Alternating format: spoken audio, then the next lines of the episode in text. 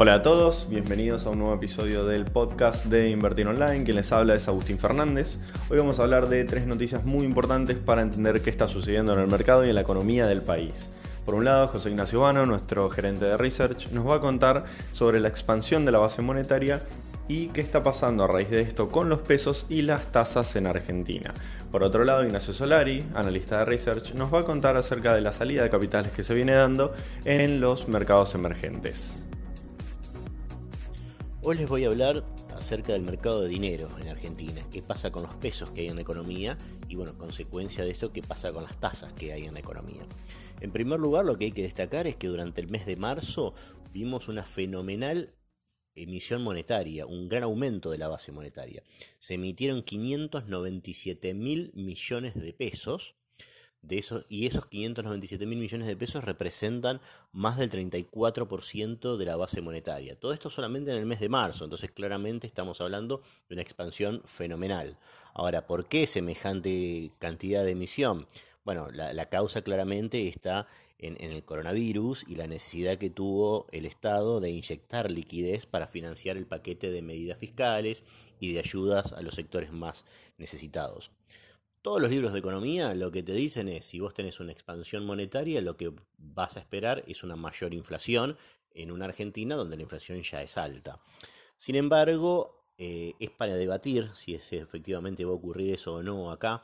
Eh, hay quienes sostienen que no, y básicamente los argumentos que esgrimen para decir que no va a ocurrir tienen que ver con que en realidad no es que la economía está funcionando a full y con esta economía a, full se, se, la recalienta con mayor cantidad de pesos, sino que simplemente estos pesos lo que están haciendo es reemplazar lo que no se puede generar por falta de actividad.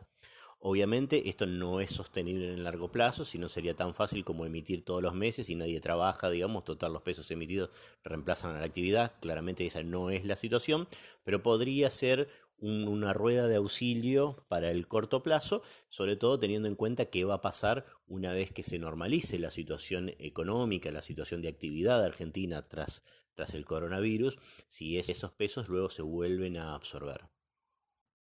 Relacionado a lo que venimos diciendo sobre la base monetaria está la tasa, qué están pasando con las tasas en la economía. Justamente en realidad lo que vemos es que de estos 597 mil millones de pesos que habíamos dicho que se emitieron, más de la mitad, son 304 mil millones de pesos, eh, quedó en manos de los bancos por desarme del ELIC.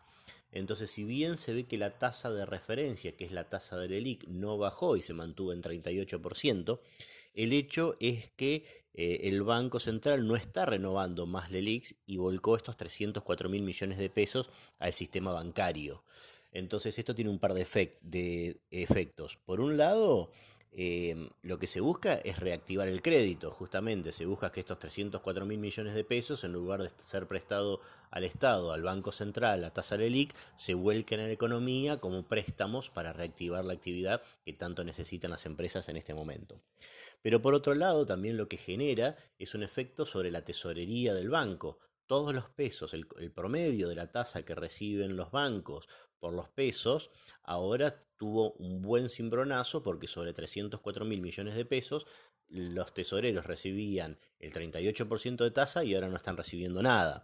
Con lo cual ahí estamos viendo una baja de las tasas en general de la economía. Vemos como levemente todavía están bajando las tasas de plazo fijo a tornos, en torno al 24 o 25% pero especialmente vimos ya golpes más fuertes sobre las tasas de caución que reaccionan más rápido.